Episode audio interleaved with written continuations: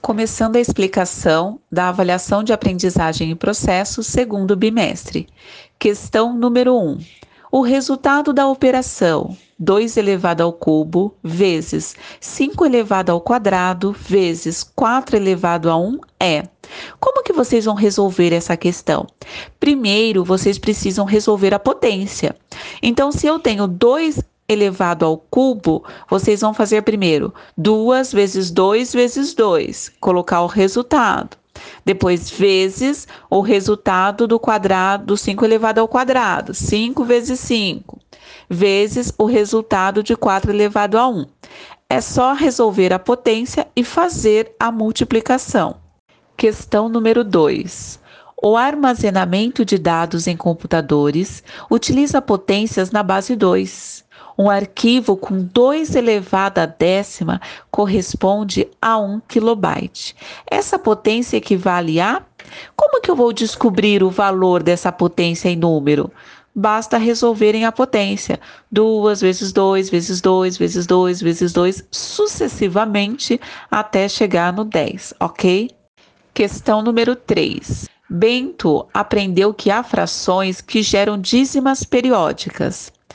Ao observar a fração 52 está para 900, Bento calculou corretamente que a dízima periódica é. Lembrando que dízima periódica são números decimais com casas infinitas e que se repete esse período, ok? Como que eu vou descobrir a dízima periódica aí? Que número decimal é esse? Basta eu fazer a divisão que eu vou obter o valor dessa dízima periódica, certo? Pessoal, questão número 4. Pamela, ao dividir dois números inteiros positivos, obteve a dízima periódica 125 está para 55.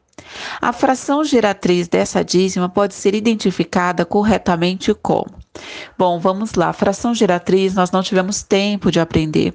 Vocês não viram o que é a fração geratriz, ok? A fração geratriz, sempre no denominador dela, vai ter o número 9, ou 99, ou 999, ou 9.999. Uma dica para vocês resolverem essa questão eu diria para vocês partirem das respostas. Então, peguem as frações das respostas e façam a divisão para vocês chegarem no resultado da dízima periódica. A divisão da fração que der o mesmo valor dessa dízima, 125,555, será a resposta.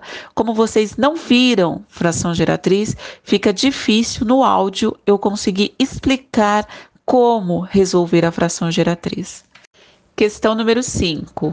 Sendo a área de um retângulo fixado em 36 centímetros quadrados, observa-se na tabela a seguir algumas possibilidades de medidas para o comprimento e sua respectiva largura.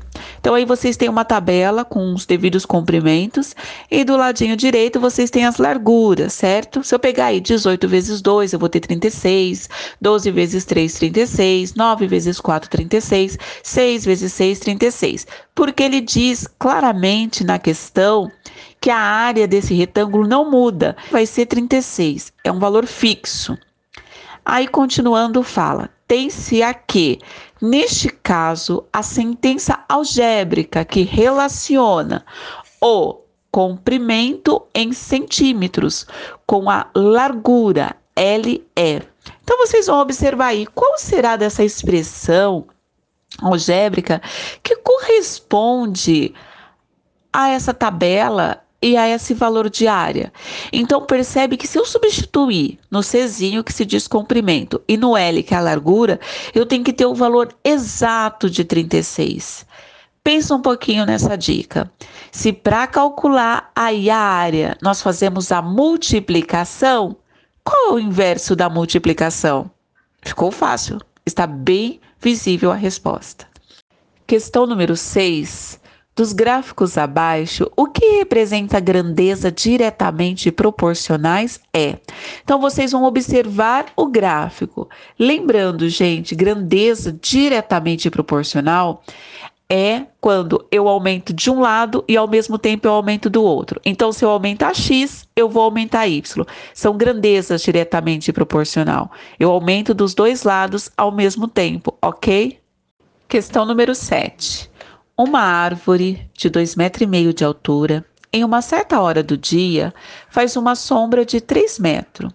Sabendo-se que a sombra da árvore é proporcional ao seu tamanho, então, uma outra árvore de 7 metros, próxima da primeira, nesse mesmo instante, terá uma sombra de. Então, aí, pensem na regra de 3. Meu lado esquerdo, eu tenho uma árvore de 2,5 metros, e meio, está para uma sombra de 3. Do outro lado, então eu vou colocar árvore embaixo de árvore, sombra embaixo de sombra. Eu tenho uma árvore de 2,5 metros e meio e eu tenho uma outra árvore que vai ficar do lado esquerdo de 7 metros. Lado direito, 2,5 metros e meio corresponde a uma sombra de 3 metros. 7 metros de altura de uma árvore, qual vai ser a sombra? Eu não sei, eu chamo de X. Regra de 3, bastam multiplicar, ok? 7 vezes 3 e fazer a divisão por 2,5. Questão número 8. Para produzir 500 metros de um cabo telefônico, seis operários levam 12 dias de trabalho regular. A quantidade de dias necessários de trabalho regular para produzir a mesma quantidade de cabo com nove operários é de outra grandeza aí, ok? Porém, eu tenho uma coisa: eu tenho seis operários, esses seis operários estão levando 12 dias. Percebam que agora nós estamos aumentando os operários. Se eu aumento a quantidade de operários, com certeza eu vou diminuir o número de dias. Eles vão fazer essa produção em menos tempo. Então, como é uma grandeza inversamente proporcional, eu estou invertendo, eu tenho que fazer o quê? 6 vezes 12 e dividir por 9, ok? Questão número 9. Alberto tem um terreno retangular de dimensões 15 metros e 20 metros. Ele quer construir um galpão para armazenar sua colheita de arroz. Alberto deseja que esse galpão tenha o formato de um triângulo conforme a figura. Então, nós temos aí uma figura onde eu tenho um retângulo e um triângulo dentro, ok? Sabendo-se que um dos lados do galpão será construído exatamente sobre o lado do terreno e a uma distância igualmente de 5 metros dos dois lados do terreno. Podemos afirmar que as áreas do terreno e do galpão são respectivamente. Então vocês vão ter que calcular aí duas áreas. A primeira área, vocês vão calcular a área do retângulo. O retângulo ele tem 15 por 20. Então, para calcular essa área, basta fazer 20 vezes 15, vocês vão obter o valor de uma área. Depois, para calcular a área do triângulo, nós vamos ter aí a altura desse triângulo corresponde a 15 metros. A base desse triângulo, eu tenho que descontar esses dois 5 que estão nas laterais, então somando 10. Se toda a parte de cima tem 20, a base do triângulo vai ser 10. Então, eu vou fazer a área do triângulo 10 vezes 15 e dividir por 2. E eu vou obter a área do retângulo e a área do triângulo. Questão número 10. Uma metalúrgica deverá produzir uma peça em chapa de aço conforme o desenho abaixo.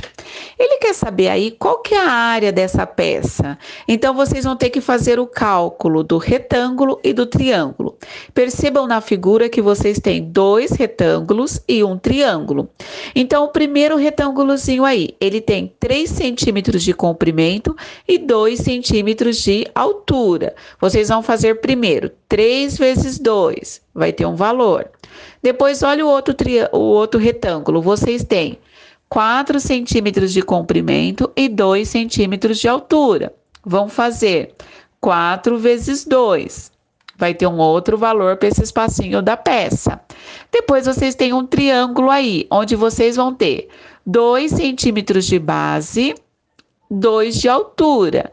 Então, vocês vão fazer 2 vezes 2 e vai dividir por 2 esse triângulo. Depois vocês vão somar todos os valores encontrados dessas áreas, que vai dar o total da área da peça, ok? Questão número 11. A população do Brasil por grupo etário vem se modificando ao longo dos anos. Abaixo tem-se uma tabela com a estimativa para 2020 do IBGE com a população dividida por grupo etário. Então aí vocês têm uma tabela onde eu tenho a faixa etária e eu tenho o número de pessoas. Percebam que aí do ladinho você tem um modelo de gráfico A, né, o gráfico de linha. Depois você tem aí na letra B o gráfico de setor. Depois você tem na letra C os gráficos de barra. Na letra D, um outro tipo de gráfico de linha. Ele pergunta o seguinte nessa questão: observando os gráficos apresentados, qual é mais adequado para representar o conjunto de dados da tabela. Qual gráfico é o mais adequado? É o gráfico de barra? É o gráfico de setor? É o gráfico de linha? Quais os gráficos mais adequados? Ok? Questão número 12.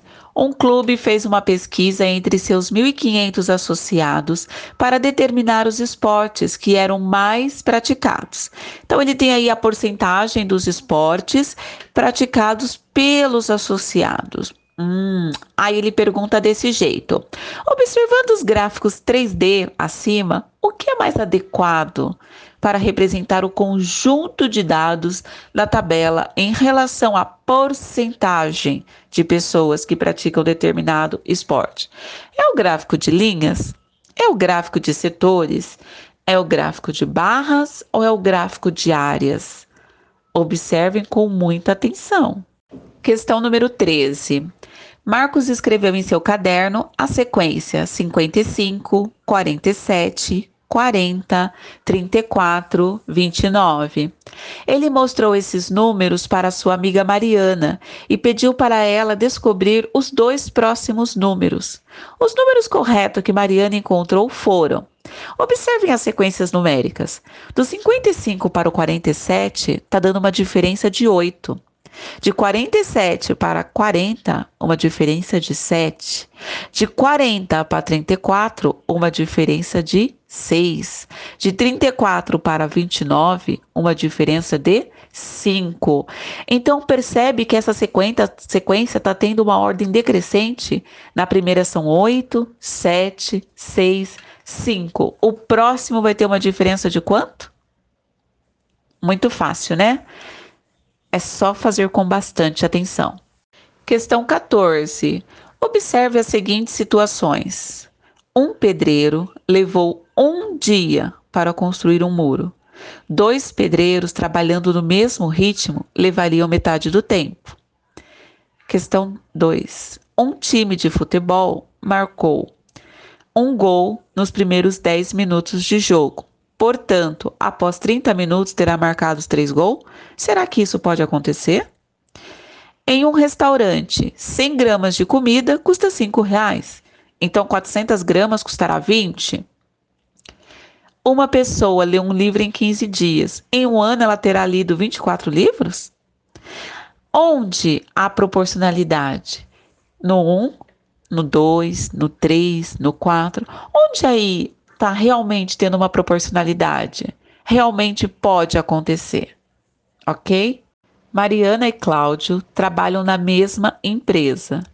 Ela recebe um salário de R$ 1.500 e ele de mil. Se Cláudio obteve um aumento de 100 reais, para manter a proporcionalidade, o salário de Mariana deverá ser. Lembrando que a proporcionalidade, os dois têm que dar o mesmo resultado. Então, se eu pego aí 1.500 e divido por mil, qual o valor que eu vou ter? Prestem bastante atenção. Questão 16.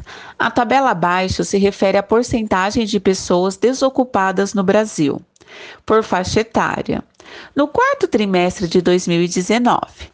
Os gráficos de setores abaixo contêm os valores dos ângulos centrais de cada faixa etária. O gráfico que melhor representa os dados da tabela é Então aí ele tem uma tabela, distribuição de pessoas desocupadas por idade no Brasil do quarto trimestre de 2019, onde ele dá as faixa etária e a porcentagem. Qual desses gráficos de setores corresponde a esses dados da tabela, lembrando dos ângulos centrais de cada faixa etária? Tá? Então, observem com muita atenção cada questão da avaliação, faça a avaliação com bastante calma, bastante atenção. Na dúvida, dá uma olhadinha novamente nas aulas do CMSP. Todas as questões dessa avaliação foram feitas em cima das aulas do Centro de Mídia. Qualquer dúvida, me mandem mensagem no privado, que dentro do meu horário de atendimento eu vou responder a cada um, ok?